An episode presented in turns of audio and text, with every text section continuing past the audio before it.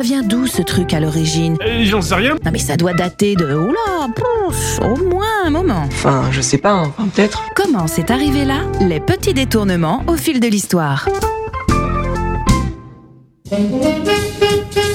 Bonjour et bienvenue dans Comment c'est arrivé là. Aujourd'hui, avec l'été qui approche, j'ai eu envie de parler d'un sujet qui a pris possession de toutes les rédactions de magazines féminins, le Summer Body, accompagné de ses régimes pseudo-miracles et les pilules ou crèmes à la poudre de perlimpinpin qui l'accompagnent. Alors, les loisirs de plage commencent dès la fin du 18e siècle, mais on se baigne chacun de son côté et encore dans des costumes de bain larges et couvrants, surtout pour les dames. Dans certains coins, ces messieurs sont autorisés à se baigner entièrement nus. Une grosse centaine d'années plus tard, on commence à envisager la nage comme une activité sportive et non plus de la simple plaisance. Les tenues encore bien couvrantes se réduisent quelque peu pour faciliter les mouvements et dans les années 30, on commence à parler de préparer son corps pour l'été. Alors, évidemment, les plus conservateurs s'indignent de voir des corps se dénuder, mais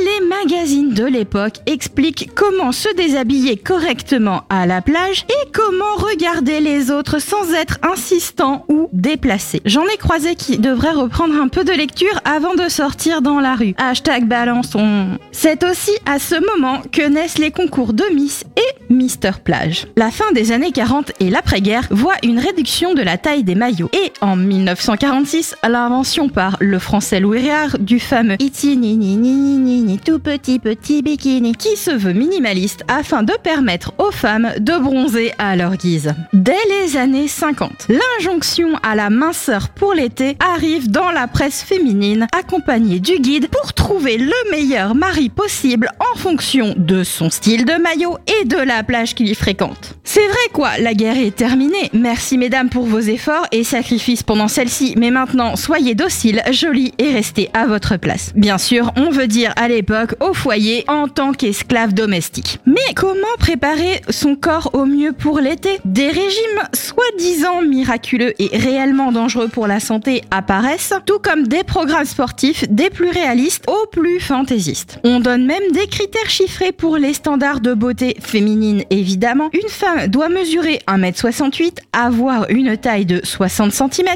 et une poitrine de 88 cm. Rien que cela. Plus petite ou plus grande, ça ne va pas. De même que plus mince ou plus pulpeuse, non plus. La presse a dit on rentre dans la case.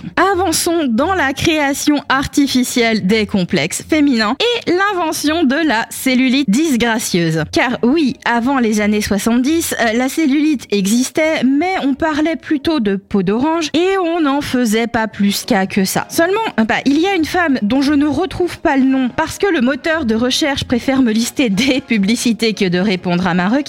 Reprenons. Cette mégère, donc, dans un élan de sororité mal placé, a décidé que faire complexer les copines pourrait lui rapporter beaucoup, beaucoup d'argent. Avec l'aide de Vogue notamment et d'autres magazines, elle crée donc le complexe de la cellulite et propose dans la foulée son remède, une crème qui, bah, je vous le donne en mille, ne fonctionne pas. Les standards continuent de s'imposer au fil du temps et même si quelques personnes la dénoncent comme un méfait de la société capitaliste, très peu vont ouvertement à l'encontre. On se moque, mais on s'y conforme quand même. Heureusement, en 1996, deux américaines, Connie Sobzak et Elizabeth Scott, inventent le concept du body positive. La sœur de Connie étant décédée suite à des troubles alimentaires graves, elle a demandé à la psychologue Elizabeth Scott de l'aider à rédiger un ouvrage conçu pour lutter contre les idées reçues souvent à l'origine de ces pathologies. Le concept est simple, il s'agit d'apprécier son corps tel qu'il est. Plus facile à dire qu'à faire, surtout quand les médias de toutes sortes vous bombardent de physique stéréotypée. Aussi, je vous recommande fortement pour cet été de profiter de la vie, de laisser vos cuisses crier que vous êtes sexy en braille inversée, d'inviter la brigade du poil à détourner le regard et surtout d'oser le maillot qui vous plaît, qu'il soit une ou deux pièces et qu'il soit noir ou en couleur. L'important reste de vous sentir à l'aise et de se plaire à soi avant tout. Je vous souhaite une excellente journée à l'écoute du son unique. Retrouvez Comment c'est arrivé là tous les vendredis à 7h30 sur Sun.